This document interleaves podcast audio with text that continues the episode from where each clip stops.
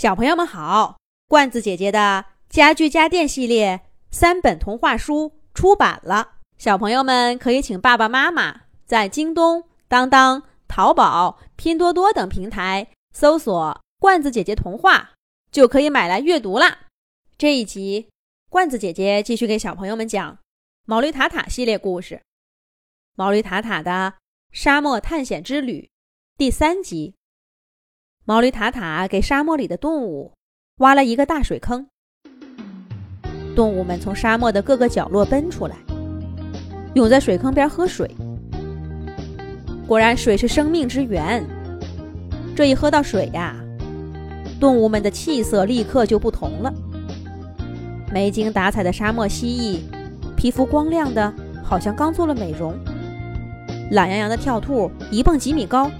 瞬间变成了跳高运动员。瘦瘦的狮子重拾百兽之王的风采。坏脾气的骆驼笑得像个没心没肺的孩子。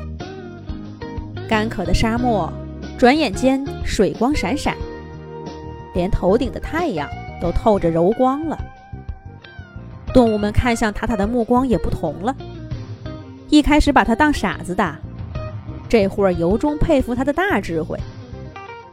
先前可怜他做无用功的，现在把那行为解读为高深莫测。毛驴塔塔不禁飘飘然起来。瞧我，多厉害！这么棘手的事情，到了我塔塔手里，变得多简单。我真不愧是神驴呀！沙漠探险简直小菜一碟。下一季，哦不，是下几季的主角。都非我塔塔莫属了。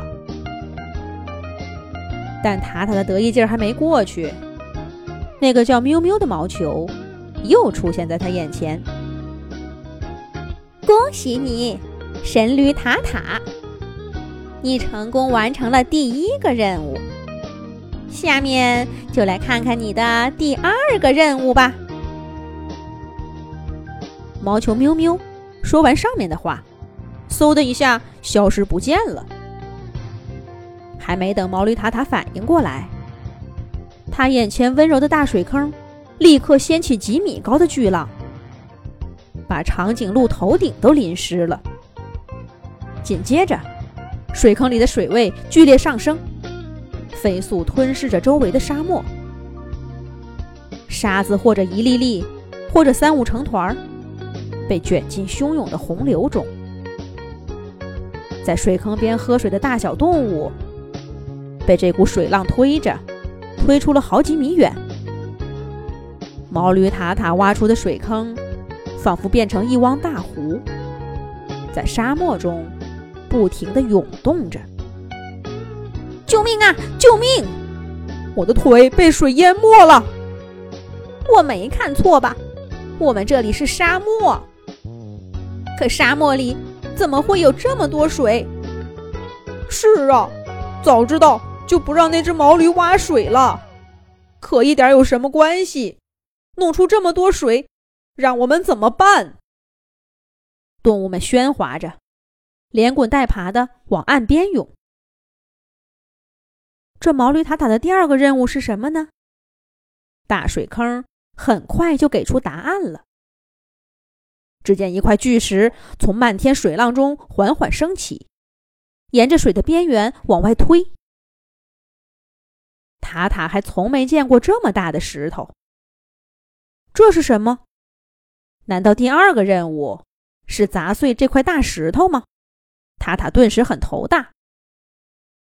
然而，这第二个任务远比他想的要难多了。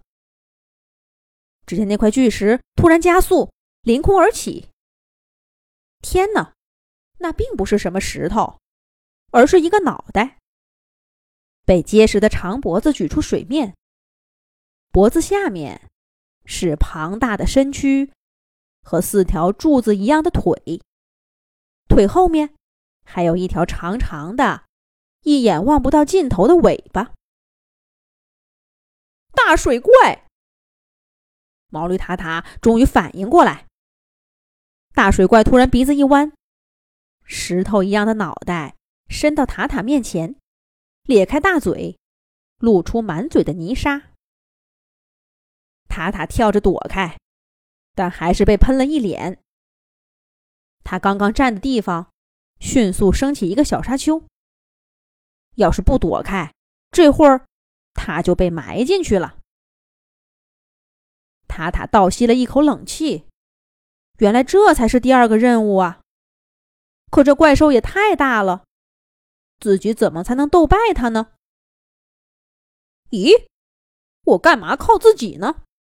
不是有那么多动物，我给他们找到了水，这下子我有困难，总得帮帮忙不成？塔塔一边在心里盘算着谁能帮忙干些什么，一边扭头往岸边看。可这一看呢，他彻底泄气了。